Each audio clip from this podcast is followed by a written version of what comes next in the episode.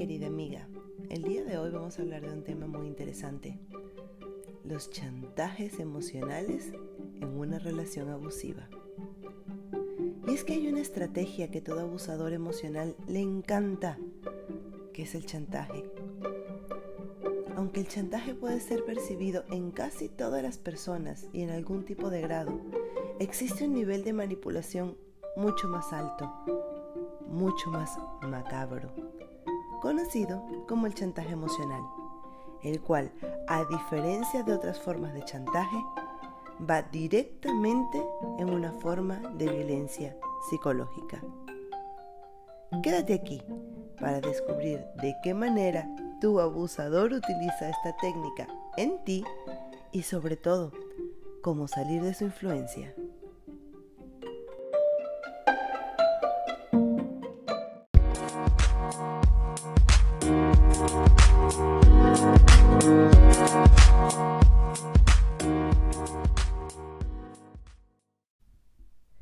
Chantaje comúnmente visto es la presión o amenaza que se hace sobre una persona para sacar algún provecho de ella, es decir, para obtener algo que si lo pides por medios sanos, no lo obtendrías.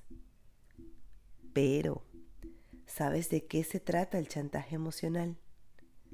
Es una forma inadecuada, irrespetuosa y agresiva de comunicación se realiza para pedir algo, para solicitar una ayuda o tal vez simplemente para expresar disconformidad y queja, pero con un objetivo claro y es conseguir lo que el chantajista quiere, sin tener en cuenta los deseos de la otra persona. Pero ahora imagínate, si de por sí el abusador emocional no le interesan los deseos de su víctima, se podría decir que esta técnica la utiliza indiscriminadamente y para casi todo.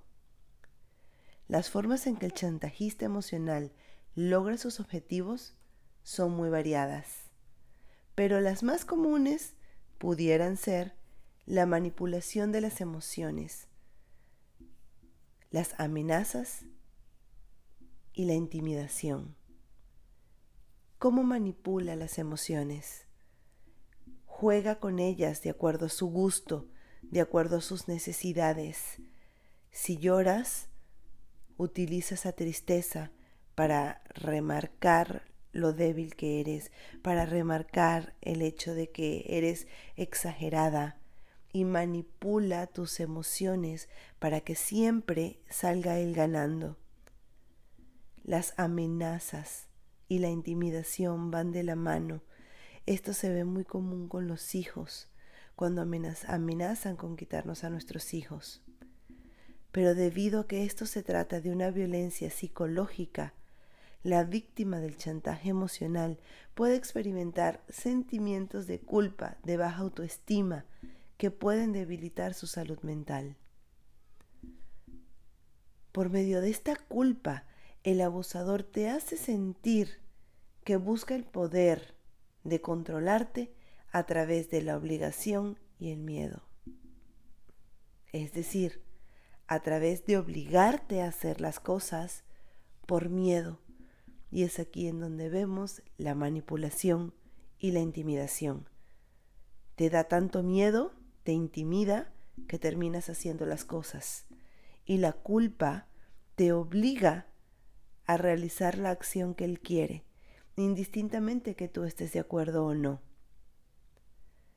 Al bajarte tu autoestima, asegura de que no te vas a ir de su lado, porque ya te sientes incapaz de salir adelante sin él.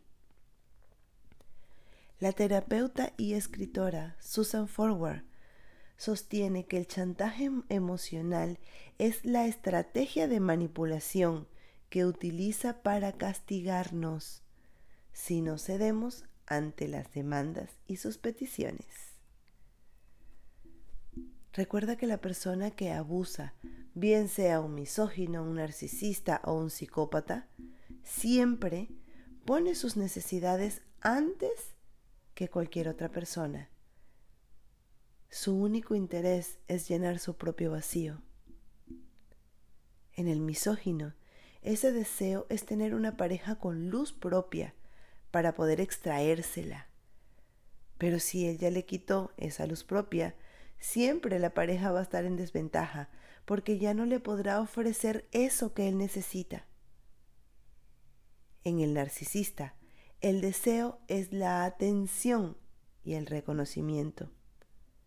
Pero su necesidad es tan grande que por más atención y por más reconocimiento que le des, nunca será suficiente, por lo que nuevamente estarás en desventaja.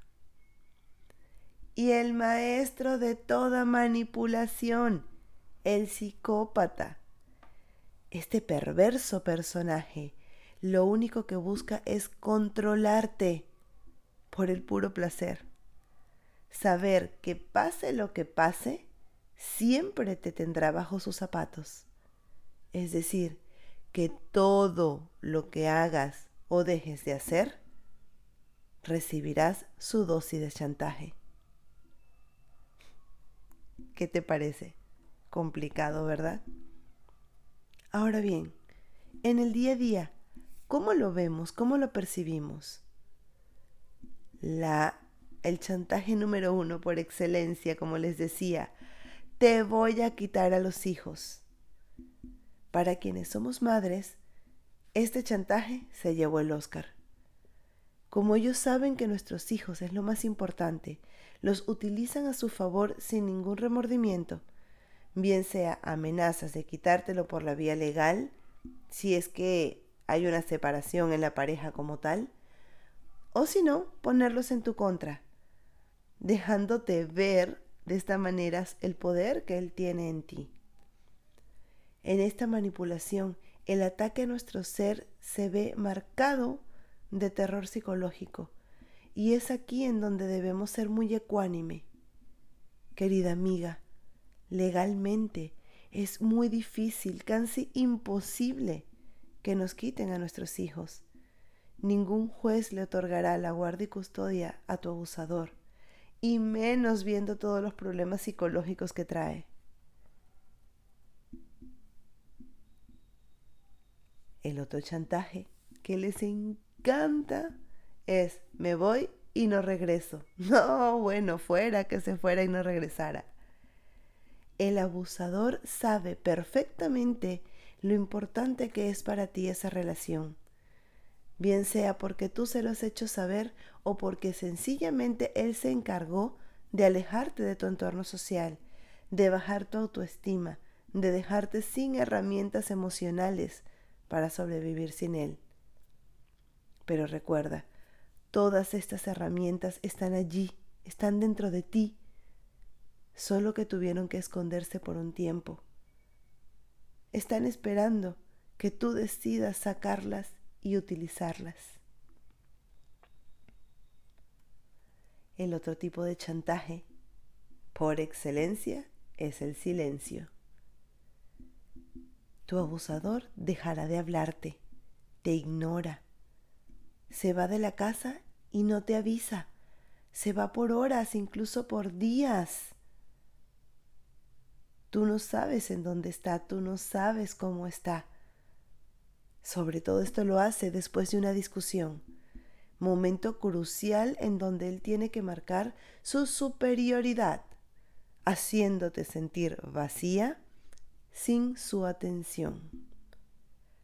Por supuesto existen muchísimas otras técnicas del chantaje emocional, las vamos a ir descubriendo poco a poco. Recuerda que todo chantaje es parte de su estrategia para controlarte, pero en su mayoría es solo amenaza e intimidación. En muy pocos casos esto llega a materializarse. Claro que si se materializa el que se va y no regresa, pues ya la llevas de ganancia, pero igual en muy pocos casos llega a materializarse, siempre regresa. Te recuerdo, soy Marta Rocha te invito a seguirme por mis redes sociales Psico Marta Arocha, recobrando tu libertad emocional. Nos vemos en nuestro próximo episodio, donde estaré explicando más a profundidad quiénes son los hombres que ejercen este tipo de violencia psicológica, y cuáles son sus razones. Te veo en el siguiente episodio. Bye.